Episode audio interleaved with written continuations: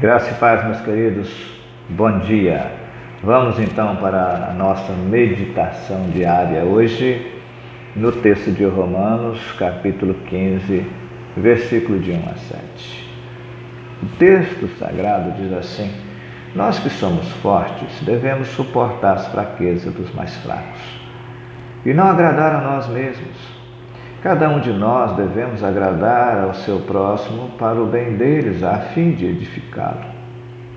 Pois também Cristo não agradou a si próprio, mas, como está escrito, os insultos daqueles que te insultar, insultam caíram sobre mim. Pois tudo o que foi escrito no passado foi escrito para nos ensinar, de forma que, por meio da perseverança e do bom ânimo, procedente das Escrituras, mantenhamos a nossa esperança. O Deus que concede perseverança e ânimo, dê-lhes um espírito de unidade, segundo Cristo Jesus, para que com um só coração, uma só voz, vocês glorifiquem a Deus, Pai de nosso Senhor Jesus Cristo. Portanto, aceite-se uns aos outros da mesma forma que Cristo os aceitou a fim de que vocês glorifiquem a Deus. Amém, queridos? Sempre quando eu passo em frente a uma academia, até mesmo visito uma academia, eu vejo naquele lugar movimentados pessoas, várias pessoas que estão lutando para melhorar a sua saúde física. Que ótima imagem! Que ótima imagem de como as coisas deveriam ser na esfera espiritual. Aqueles que estão lutando para entrar em forma espiritualmente, crescer na fé, pode às vezes se sentir excluídos porque não são espiritualmente tão aptos à medida que amadurecem no caminho com Jesus, igual aos outros. Paulo nos deu esta sugestão direta. Ane, animem e edifiquem uns aos outros. 1 Tessalonicenses 5,11, os cristãos de Roma escreveu: devemos agradar ao, ao próximo com a edificação deles como alvo.